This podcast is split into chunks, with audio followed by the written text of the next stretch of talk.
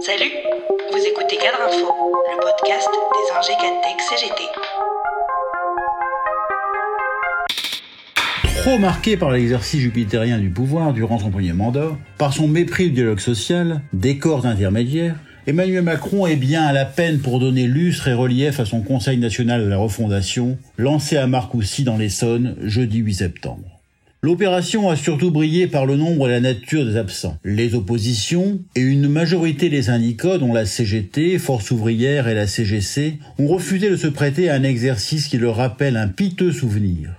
Ainsi, la CGT a rappelé à Emmanuel Macron, nous avons pu vérifier à maintes reprises que malgré l'opposition unanime du mouvement syndical à certaines réformes, comme l'assurance chômage par exemple, vous êtes passé outre. Cela a encore été le cas cet été, lors de la loi sur le pouvoir d'achat, où la question des salaires a été purement et simplement ignorée du texte, malgré nos multiples propositions.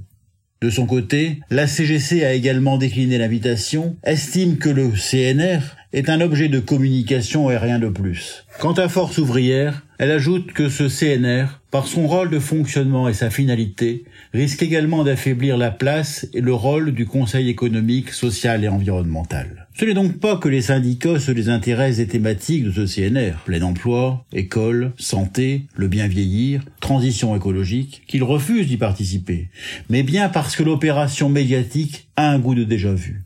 Elle a des relents de grands débats nationaux à l'époque de la crise des Gilets jaunes. Elle rappelle aussi la Convention citoyenne pour le climat. Mais que sont devenues les propositions citoyennes qu'Emmanuel Macron avait promis de traduire dans la loi?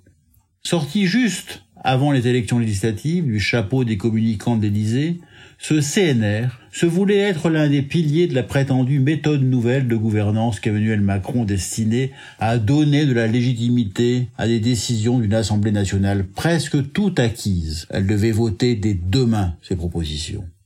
Mais voilà, les électeurs ont lourdement sanctionné la Macronie en privant Jupiter de la majorité absolue, l'obligeant à bricoler des textes, des majorités avec la droite, voire avec les 89 députés de l'extrême droite.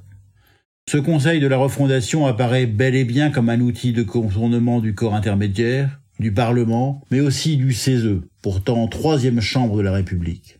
Quel crédit peut-on accorder à ce nouveau gadget censé moderniser les démocraties, alors que dans le même temps, sur la question énergétique qui réclame un vrai débat démocratique, Emmanuel Macron s'enferme dans un nouveau conseil de défense énergétique aussi opaque et jupitérien que le conseil de défense sanitaire.